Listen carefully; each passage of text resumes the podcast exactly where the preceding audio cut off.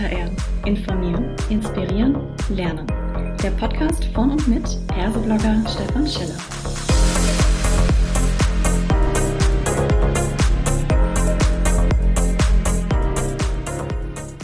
Hallo und herzlich willkommen zu einer weiteren Ausgabe von Klartext HR. Ich freue mich sehr, heute den Alex Claudius hier mit am Mikrofon zu haben und wir sprechen über das Thema, wie lässt sich Unternehmenskultur aktiv gestalten?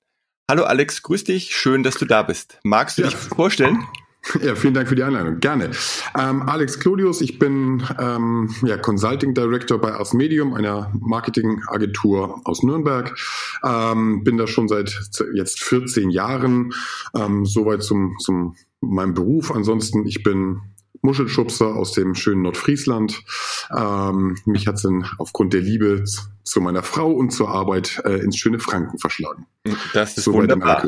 Das äh, kann ich ja nur bestätigen, wenn du schönes Franken sagst. Wir sind ja quasi hier äh, beide ortsansässig.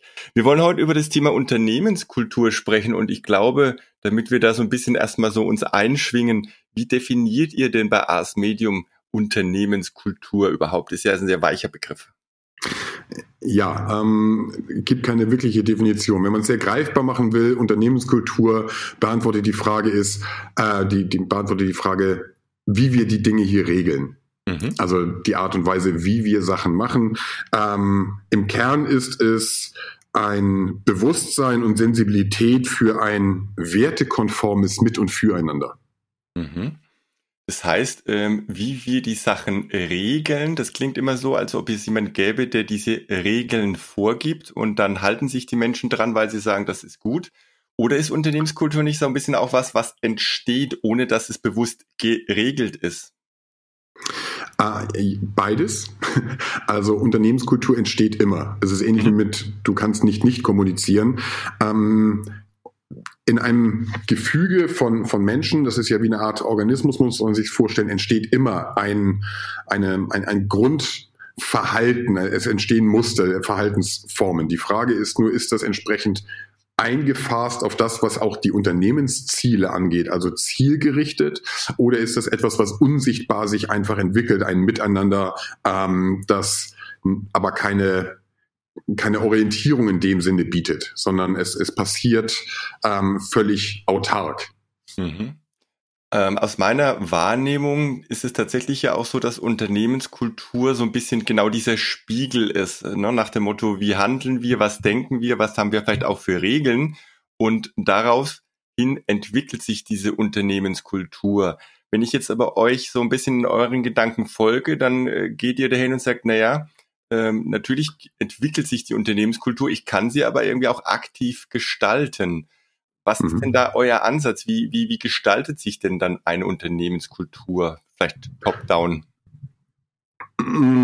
Also es kann nicht top-down kann es nicht funktionieren. Selbstverständlich mhm. ist ähm, das, was oben passiert, also da, da, sprechen wir von der Vorbildfunktion, da wird Orientierung gegeben, mhm. ähm, aber im Kern das Steuerrad einer Kultur sollten, und wenn du von diese Regeln ansprichst, gesetzte Werte sein. Wofür stehen wir? Was ist unsere Identität? Mhm. Ähm, und das muss Anschluss, sollte anschlussfähig sein an den persönlichen Wertekanon eines jeden, einer jeden Mitarbeiterin, dass sie sagen, ja, damit, da finde ich mich wieder. Also ich identifiziere mich mit dieser, mit diesen Verhaltensformen und mhm. passe mich dem soweit auch ein Stück weit an in ja. meinem Verhalten, ohne dass ich mich wirklich verbiegen muss, sondern das ist schon Teil dessen, was ich machen möchte. Und das kann aktiv gestaltet werden durch viele kommunikative Maßnahmen. Eine davon ist die Führungskultur, die darauf äh, auch basiert, eben auf die gleiche Werte und vorgelebt werden muss, erlebbar vorgelebt werden muss. Ja, ich habe noch so ein bisschen Schwierigkeiten damit mit dem Thema Werte. Ähm, zum einen äh, die, die Kultur, die ja, wie gesagt, generell erstmal da ist. Irgendeine Kultur gibt's immer. Da sind ja Werte dort.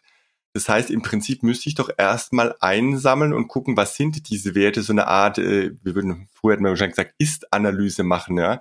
Weil ähm, häufig im Marketing ja Unternehmen kommen und sagen, hey, wir müssen irgendwie nachhaltiger werden. Ne? So, das heißt, für uns ist Nachhaltigkeit ein Wert. Und dann nimmt man so ein bisschen das aus den Medien auf und macht dann doch so ein Top-Down-Thema draus und sagt, unsere Kultur muss nachhaltiger werden. Ähm, ist das eigentlich äh, nicht der falsche Ansatz, dass man nicht erstmal sagt, hey, wo, wo sind wir denn überhaupt verortet? Mm, ja, da bin ich mir nicht sicher, ob du uns da richtig verstanden hast. Ähm, weil die Werte, die sind, das sind keine exogenen Faktoren, die darauf einzahlen, sondern wie gesagt, wir sprechen hier von der Identität. Wie wollen wir unser Miteinander gestalten? Mit welcher mhm. Zielsetzung? Wenn das, klar, das Ziel eines Unternehmens ist immer wirtschaftlicher Erfolg auch, aber ja. äh, in welcher Art und Weise erreichen wir den? Was sind unsere ähm, Sachen, die wir akzeptieren und was sind Sachen, die wir eventuell auch nicht akzeptieren an Verhaltensweisen, an Arbeitsweise? Ähm, und das heißt, idealerweise aus dem gesamten Unternehmen heraus, nicht top-down, müssen diese gemeinsamen Werte, wofür stehen wir? Was sind unsere Spitzenleistungen? Wofür, womit identifizieren wir uns? Wie möchten wir miteinander arbeiten? Die gilt es zu erarbeiten. Das ist ein längerer Prozess, diese Werteentwicklung eines Unternehmens. Und das ist nichts, was man sich irgendwie auf die Website schreibt und sagt, das sind jetzt hier irgendwie unsere fünf Werte. Viele Unternehmen tun's und in, in gefühlten 85 Prozent liest man Innovation, Qualität, mhm. äh, äh, Respekt, äh, ja? ja, Nachhaltigkeit, genau. Also was mhm. ja an sich auch ein hehres Ziel ist, ähm, aber nur, dass sie auf der Website stehen, reicht nicht, sondern wie werden diese übersetzt? Das mhm. heißt, in Verhaltensformen, in Prozesse, in Strukturen, in die Kommunikation wird das wirklich auch entsprechend gelebt und nicht nur ist es nicht nur eine Plattitüde, die hingestrahlt wird, wie oh, ne, da wird von außen gesagt, wir müssen nachhaltiger werden. Ja, entspricht das eurer Wahrnehmung? Ist das ist, teilt ihr das wirklich? Wollt ihr nachhaltig sein als mhm. Gesamtunternehmen? Und was bedeutet das auch für mich, für meine Arbeit? Was muss ich mich ändern? Bin ich bereit dazu? Und äh, das gilt es auszuloten. Aber wenn dieses dieses Wertesystem geben, weil mhm. die einzelnen Werte jetzt sollten aufeinander einzahlen, die darf man nicht einzeln singulär betrachten. Wenn dieses Wertesystem verabschiedet ist von der Breite des Unternehmens, es wird immer Leute geben, die sagen, ich finde mich da nicht wieder, mhm. aber dann hat man ein, ein Spielfeld, auf äh, dessen ähm, Basis sich praktisch die gesamte Kommunikation und Ausgestaltung der Unternehmenskultur ähm, herausarbeiten lässt. Ja, aus der Praxis raus tut mir oftmals ein bisschen schwer, ähnlich wie im Employer Branding, ne? wenn man sagt, was ist denn das, was jetzt, und da kommt das Thema Unternehmenskultur ja auch mit her. Ne? Und da mhm. kommen immer ganz viele positive Themen mit raus und Werte, wo im Prinzip jeder sagt, ja, ne, wir wollen zusammenarbeiten, wir sind ein Team. So dieser, dieser Wert, ne, der vielleicht der Offenheit, der Transparenz. Und da sage ich mir immer, das sind irgendwo gefühlt manchmal so No-Brainer, weil natürlich möchte ich als Unternehmen ähm, Schlagkraft haben und da gehört nun mal heute in der komplexen Welt Teamwork dazu. Also brauche ich das Mindset. Für mich ist das weder was Unterscheidbares noch, dass ich daran eine Kultur festmachen kann. Also ich habe immer noch so ein bisschen so ein Störgefühl, muss ich sagen. Mhm. Also sich, sich ähm, Werte, gerade wenn man sie, wenn man sie verdichtet, also wie gesagt, ich sprach ja von einem Werteentwicklungsprozess und am Ende, damit sie auch greifbar sind, landest du bei verdichteten Begrifflichkeiten, mhm. die, das ist systemimmanent, generisch sind. Ja, also das Thema Respekt. Aber was verbirgt sich dahinter? Also dieses, ähm, dann wieder herausleiten, ableiten, daraus Leitlinien formulieren. Wie äußern wir unseren Respekt gegeneinander? Also, ich meine, der Wert Respekt ist jetzt an sich nichts Schlechtes und das sollte idealerweise in einer Unternehmenskultur mhm. auch vorhanden sein. Ja. Ja, also das ist, bin ich bei No-Brainer, bin ich bei dir. Das ist ein klassisches, so geht man miteinander um, aber wieder Realitätscheck. Mhm. Es gibt viele Menschen, die auch in Führungskräften, die relativ respektlos auch miteinander umgehen, in ihrer Art und Weise der Kommunikation, ob sie jetzt cholerisch sind oder ähm, in ihrer in ihrer Denke, dass sie sich für was Besseres halten. Also das wird ja nicht wirklich gelebt. Es dürfen keine Plattitüden sein. Wenn man es mhm. aber hinbekommt, dieses Wertesystem auch als inneres Korrektiv zu verstehen, das heißt, egal ob ich Azubine oder ähm, ähm, CEO bin, ich kann an jeden, das, das nivelliert jegliche Hierarchien, weil ich sagen kann, lieber Chef, wir haben den, ist das, entspricht das unseren Werten, wie du gerade mhm. mit uns redest? Tut es nicht. Und de, dem muss man sich auch stellen können. Also das muss Common Sense sein, zu sagen, das ist das, worauf wir uns committen. Und wenn ich gegen dieses Wertesystem verstoße, hat auch jeder, jede das Recht, mir das entsprechend vorzuwerfen und dann Diskussion zu gehen. Mhm. Und so gestaltet sich das denn. Also das läuft, ist ein hochkommunikativer Prozess und muss auch ein gewisses, in vielen Fällen auch einen gewissen Bedarf es eines Mindshifts. Ja. Es hat natürlich jetzt Auswirkungen auf Prozesse und Verhalten auf der einen Seite. Ähm, und da kann ich natürlich dann auch mal so sanktionieren. Die Frage ist aber trotzdem, wenn Werte in Anführungszeichen auf ein Umfeld treffen, wo ich sage, wir hätten es gerne so. Wir, du, musst dich verändern. Du hast es bewusst als Korrektiv jetzt auch bezeichnet, ja. Ähm, eigentlich reden wir aber auch doch darüber, dass die Haltung, die intrinsische Motivation, ja, die, die persönliche Haltung irgendwo hier mit dem Außen übereingebracht werden muss. Und sage ich, oha, ähm, das, was jetzt hier gerade definiert ist und wie ich in Anführungszeichen sein soll, da kann ich vielleicht auch gar nicht mitgehen. Was passiert denn dann? Es, es, wird immer Grenzfälle geben. Also mhm. jetzt nehmen wir dieses Beispiel. Ich ähm, bin in einer Diskussion mit einem äh, mit, mit meinem Chef und der sollte jetzt relativ respektlos mir gegenübertreten. Mhm. Ich weise ihn darauf hin und sage, pass mal auf, äh, ich hab, weil ich auch das, das Recht habe, weil wir uns auf dieses Wertesystem vereinbart haben, es ist definiert, dass das unsere Kultur ist, kann ich sagen, Chef, so nicht. Das mhm. entspricht nicht so, wie wir hier miteinander arbeiten. Mhm dann kann er, also es muss ja nicht weiter groß sanktioniert werden. Wenn dann der Chef sagt, oh, hast recht, Entschuldigung, hab mich gehen lassen und mir dann den Respekt entgegenbringt und sagt, gut, dass du mich darauf hinweist und es, mhm. es auch annehmen kann, dann gestaltet sich in der Kultur, das meine ich mit Korrektiv, also ja, einander ja. befähigen, diese, dieses Miteinander auch zu fördern, weil das mache ich ja nicht ähm, aus, aus Spaß, wenn ich dem Chef sage, ey, mhm. gehst falsch mit mir um, sondern auch in, im Unternehmensinteresse, weil dieses ja Leben dieser Werte führt ja idealerweise dazu, dass wir erfolgreicher, schneller, effizienter, innovativer, wie auch immer sind. Mhm. Ähm,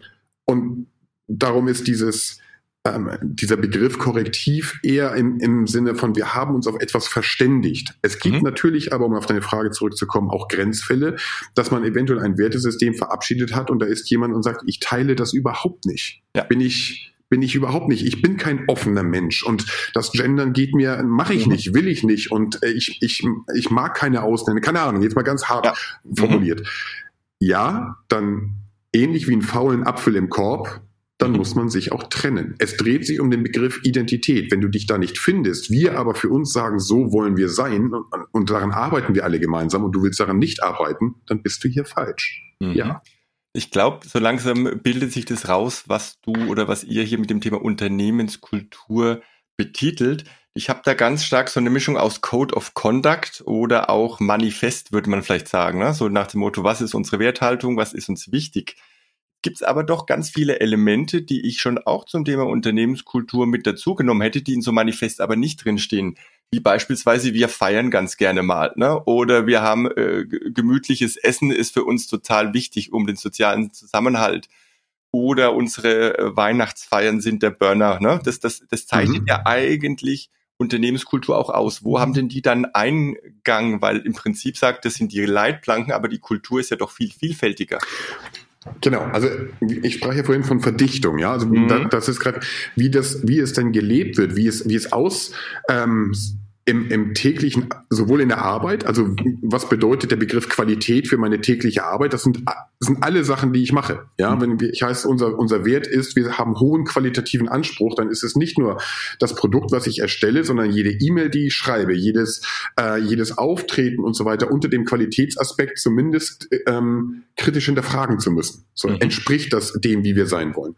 Und so eine Weihnachtsfeier oder so, so, so eine Firmenfeier zum Beispiel. Nehmen wir, würde Aldi jetzt ähm, sagen, einer unserer Unternehmenswerte, die wir auch leben wollen in unsere oder? Würden sie wahrscheinlich nicht tun, oder? Also zumindest auf so einen Detailpunkt, wenn sie nicht eingehen.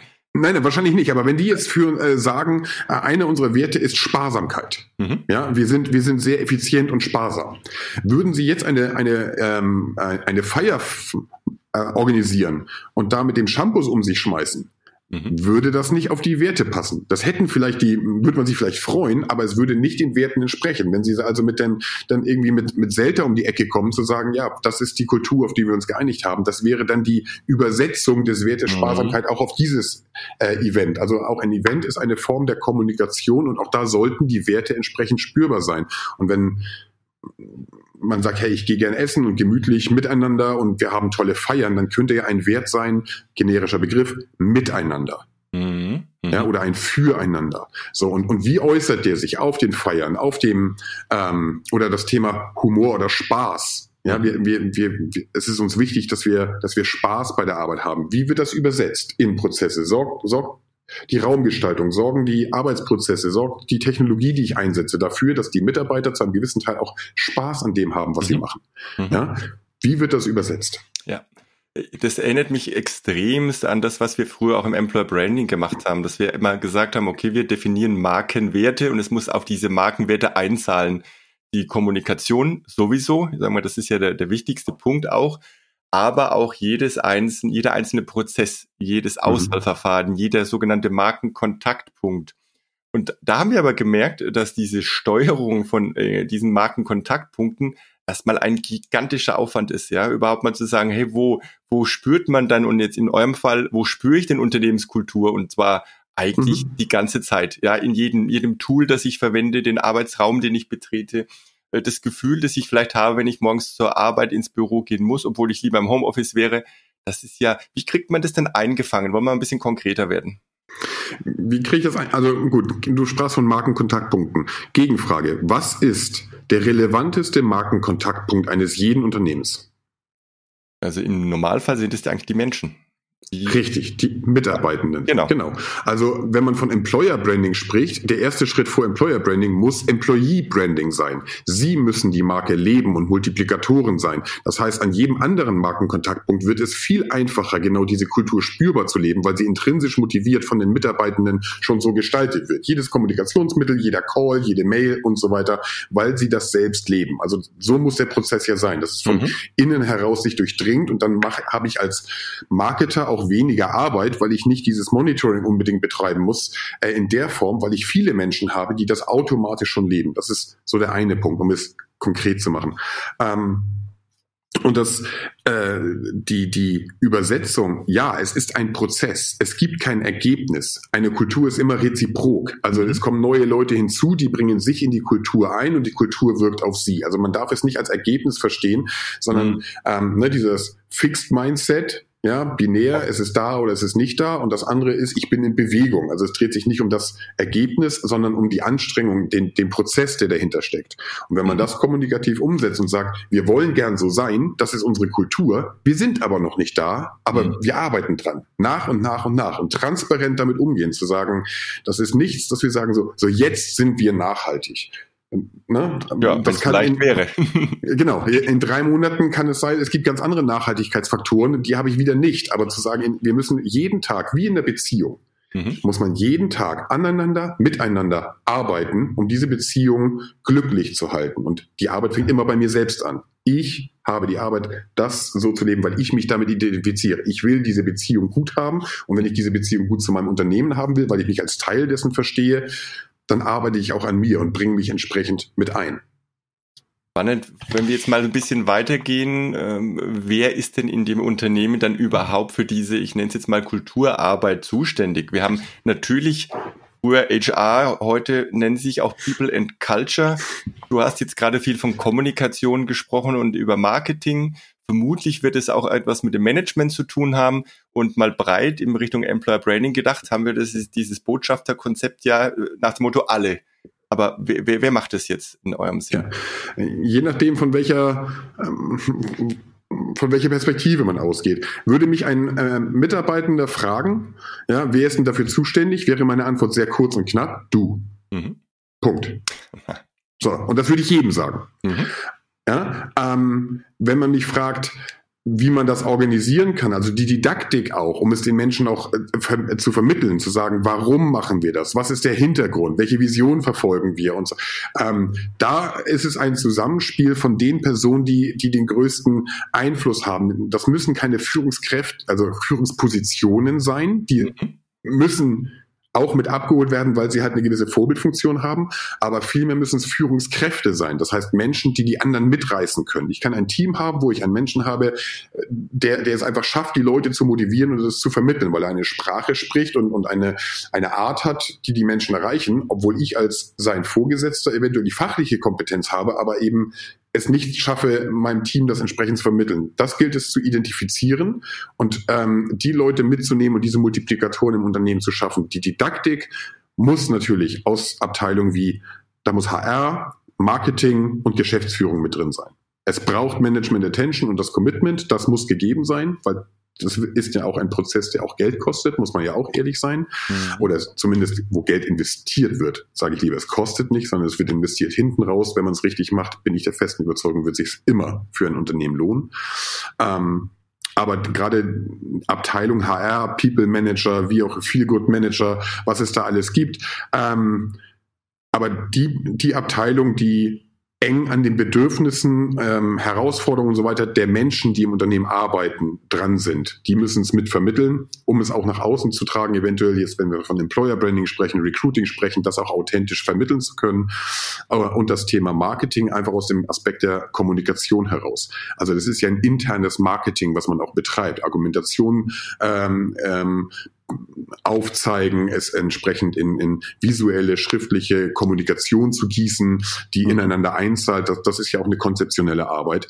Ähm, also das würde ich sagen, sind so die drei Säulen, auf die das gebaut sein muss im Unternehmen. Und dann ergänzt, wie kann ich das auch in Technik oder in Prozesse und so weiter umsetzen. Das kann man dann weiter skalieren. Mhm. Jetzt hast du natürlich auch gesagt, ähm, es gibt den Ist-Zustand und möglicherweise manchmal auch einen definierten Soll-Zustand gerade vermutlich, wenn Veränderung gewollt ist, dann kommt wahrscheinlich jemand wie ihr ins Boot, weil sonst sagt man, läuft ja alles, sondern man will mhm. ja eine Veränderung haben. Das heißt, es gibt einen Ist-Zustand und einen Soll-Zustand. Und für mich ist immer so die Frage, was genau wird denn jetzt verändert? Auf was wirken diese Maßnahmen? Und ist es Verhalten? Ist es Aufbau, Ablauforganisation? Was, was genau ist der Ansatzpunkt aus eurer Sicht für diese Veränderung? Der immer vom Menschen ausgehen. Also die, ne, die, man braucht ja im Marketing immer tolle Titel, also diese Human Centricity. Es mhm. geht immer vom Menschen aus. Also ja, Verhaltensänderung ist ein wesentlicher Punkt.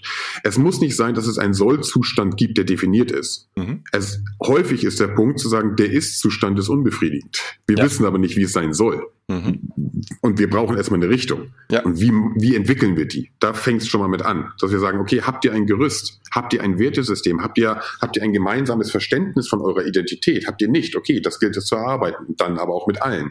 Seid ihr offen dafür, dass das mit allen gemacht wird, liebe Geschäftsführung? Oder sagt ihr, nee, das, das machen wir für uns? Dann haben wir schon äh, gewisse Informationen darüber, was kulturell möglich ist und was schon nicht mehr möglich ist. Also ne, ähm, dann brauchen Sie uns nicht zu sagen, wir möchten Mitarbeiterinnen und Mitarbeiter, die eigenständig arbeiten und befähigt sind und sagen, mhm. aber du möchtest nicht die Identität mit denen entwickeln, das passt nicht zusammen. Also da muss man auch sehr kritisch und mit sehr offenen Augen miteinander reden ähm, und ein paar äh, äh, ja, Geisteshaltungs ähm, äh, äh, Mauern durchbrechen. Das funktioniert mal besser, mal weniger. Es gibt Leute, die sind dafür offen und erkennen die Relevanz, ähm, andere weniger. Und dann, dann, man kann auch nicht jedem helfen an der mhm. Stelle. Also es ist immer, wie hoch ist mein Leidensdruck, dass ich wirklich sage, ja, ich bewege mich auch. Und damit fängt es immer an.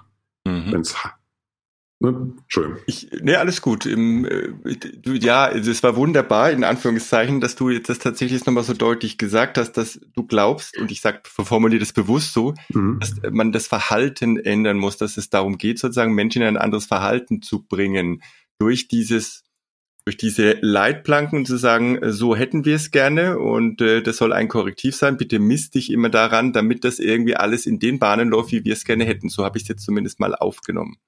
Ja, aber äh, jetzt, du, wie, wie, du, wie du das Wir betonst, höre ja. ich ein oben unten raus. Wie wir das haben in Allgemeinheit, gemeinsam. Wir mhm. möchten das. Wir entscheiden uns aus, mhm. in, aus, aus einem okay. gemeinsamen Verständnis heraus, dass wir uns verändern wollen. Ja. Und das bedeutet jeder Einzelne, jeder Einzelne für sich auch. Also es ist nicht, dass der Chef sagt, wir als Unternehmen wollen so sein, sondern die, die dort arbeiten, die, die das teilen, die sind das Wir. Und mhm. Verhaltensänderung heißt kein 180 Grad drehen. Mhm. Es heißt nur, wenn es heißt, äh, eine Sensibilität entwickeln für eine, ein, reflekt, ein reflektiertes Verhalten, für Arbeitsweisen ein Stück weit ändern. Nicht zu sagen, ja, ähm, ich schreibe jetzt mal eine E-Mail, da sind drei Rechtschreibfehler, das kontrolliere ich nicht mehr. Ich weiß, wir sollen qualitativ hochwertig sein, aber das kontrolliere ich jetzt nicht mehr. Mein Arbeitsverhalten mhm. muss dahin gehen, ich schaue es mir nochmal an. Ich gebe konkretes Feedback. Mhm. Ähm, das meinten wir mit, mit Verhalten. Also nicht, dass ich auf einmal auf links gezogen werde. Ja, mich erinnert es so ein bisschen, wie wir äh, viele Jahrzehnte und vielleicht auch heute noch so Personalentwicklung betreiben. Auch da ist ja quasi so ein optimales Bild, was die Mitarbeitenden können müssten, ja. Und wir sind oftmals ein bisschen auch äh, schwächenorientiert und sagen, ja, da hast du noch Potenzial, musst du dran arbeiten, statt zu sagen, hey, wir machen das Ganze stärkenorientiert. Die Frage ist jetzt tatsächlich, und da, glaube ich, unterscheiden sich jetzt auch vielleicht unsere, unser Blick auf die, auf das Thema Unternehmenskultur, weil ich nämlich glaube, dass eine direkte Verhaltensänderung durch diese, du hattest das Regeln genannt, ne? Manifest Code of Conduct oder wie auch immer man das dann nennt, dieses Wertekonstrukt, dass das nicht möglich ist, sondern dass sich nur tatsächliche Rahmenbedingungen ändern kann. Also ich kann zum Beispiel sagen, unsere Ablauf oder unsere Aufbauorganisation passt so nicht. Wenn ich weiß, mhm. wir brauchen mehr Zusammenarbeit, dann hilft es mir halt nichts, in die Silos zum Beispiel beizubehalten und zu sagen, aber wir wollen jetzt, weil wir uns darauf geeinigt haben, und das würde jeder sagen, natürlich stärker siloübergreifend zusammenarbeiten, ja. Eigentlicher Ansatzpunkt ist ja gar nicht im Verhalten. Die Menschen verhalten sich ja konform, weil wenn ich in einem Silo bin und vielleicht noch ein Silo-Ziel habe, dann mach, werde ich das tun, egal ob in einem Wertekonstrukt drinsteht, Zusammenarbeit, ja. Das heißt, die Unternehmenskultur wäre aus meiner Sicht eher die Veränderung eine Reaktion auf Veränderungen konkreter Rahmenbedingungen wie Ablauforganisationen und ähnliches, aber es ist keine direkte Einwirkung auf Verhalten. Das ist so mein Ansatzpunkt zum Thema. Ja, dann sehen wir das wirklich an der Stelle ein bisschen anders, weil ich glaube, mhm. wenn das von, von unten heraus, unten in Anführungszeichen, ja. also von innen heraus gelebt wird. Mhm. Das heißt, es werden Werte entwickelt und ich sage, ja, ich möchte mehr zusammenarbeiten, mhm. ähm, dann muss ich genau an mir arbeiten, aus diesem Silo-Denken rauszukommen und sagen, ich verhalte mich äh, äh, Silo-konform, mhm. sondern ich von mir aus suche den Kontakt zu den anderen Silos. Ich gebe Impulse zu sagen, lass uns zusammenarbeiten und erkenne dann, die Ablauforganisation macht es mir schwer. Mhm. Eine Zusammenarbeit ist aufgrund unserer Ablauforganisation so nicht effizient möglich. Die okay. müssen wir ändern. Verstehe. Weil ich aber mein mhm. Verhalten schon entsprechend anpasse. Okay, ja, spannend. Und, Für dich ist die Anpassung der Organisation eine Reaktion, weil ich mich in diesem System nicht konform mit diesen festgelegten Werten verhalten kann. Ne? Das ist also genau andersrum, als genau. das sehe. Ja, spannend. Sehr schön. Mhm. Und ganz kurz vielleicht noch zu dem Thema Regeln. Ich weiß, Regeln ist immer so ein restriktiver Begriff, mhm. aber vielleicht ein kleines Bild dazu aufzeigen. Ähm, es gibt im Fußball Spielphilosophien, mhm. aber sie haben alle die gleichen Spielregeln. Es findet in einem Rahmen statt, der mir Orientierung gibt. Ich weiß, wenn der Ball über die Linie ist, ist es aus. Das ist vorbei. Das Spiel ist unterbrochen. Ich kann aber meine Position, die ich auf dem Spielfeld habe, ganz individuell interpretieren mit meinen Stärken. Ich kann sie mhm. ausfüllen. Ich kann mich auch wandeln. Ich, ich spiele das gleiche Spiel mit all meinen äh, Mitspielern oder Mitspielerinnen, aber mhm. kann unterschiedliche Aufstellungen, Philosophien und so weiter innerhalb dieses Regelrahmens ausüben. Und mhm. dieses, dieses Wertesystem, das ist äh, diese, diese Regeln, von denen ich sprach, die das, die das Spielfeld, die einem Orientierung geben, weil ganz orientierungslos hast du Wildwuchs, dann kriegst du ein gemeinsames Arbeiten ähm, und auch ein, den Aspekt des Korrektivs so nicht hin. Also ähm, eine Steuerungsfunktion im positiven mhm. Sinne, ja, Selbststeuerungsfunktion. Da kann ich unheimlich gut mitgehen mit dem Thema Spielfeld. Ne? Also ich glaube, das, ähm, da sind wir vollkommen übereinander. Und vielleicht den Hörerinnen und Hörern, ähm, die sich jetzt wundern und sagen, hey, normalerweise ist das Format doch 15 Minuten, jetzt reden die immer noch.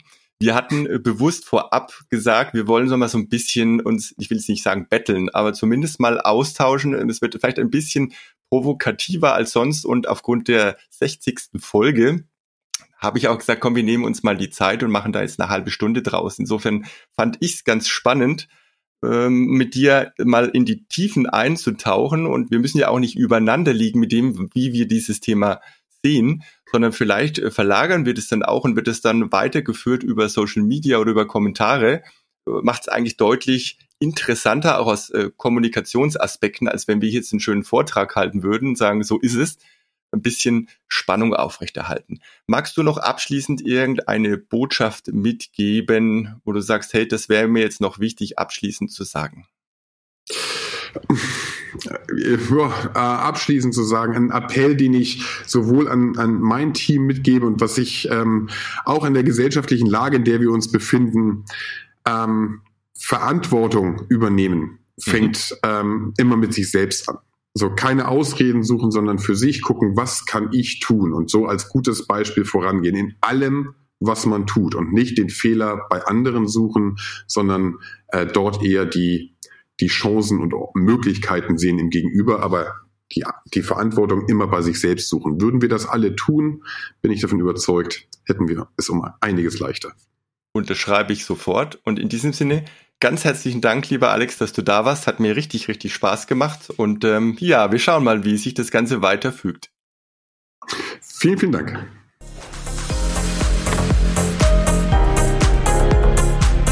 Das war eine weitere Folge Klartext HR. Informieren, Inspirieren, Lernen.